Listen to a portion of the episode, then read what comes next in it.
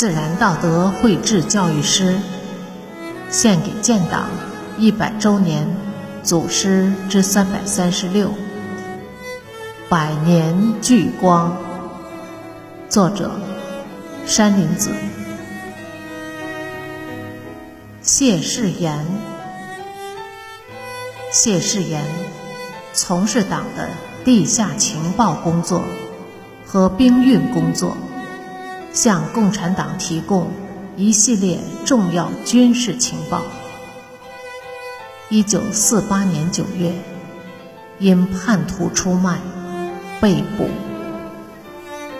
一九四八年十月十九日，英勇就义于国民党南京中央军人监狱广场，年仅三十六岁。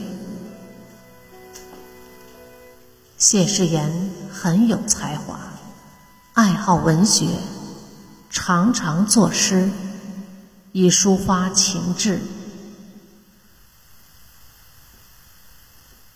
同狱难友们都记得谢世炎曾经写过一首诗：“华夏神州炮声隆，英雄效命为工农。”生死一线咫尺外，青春原是血染红。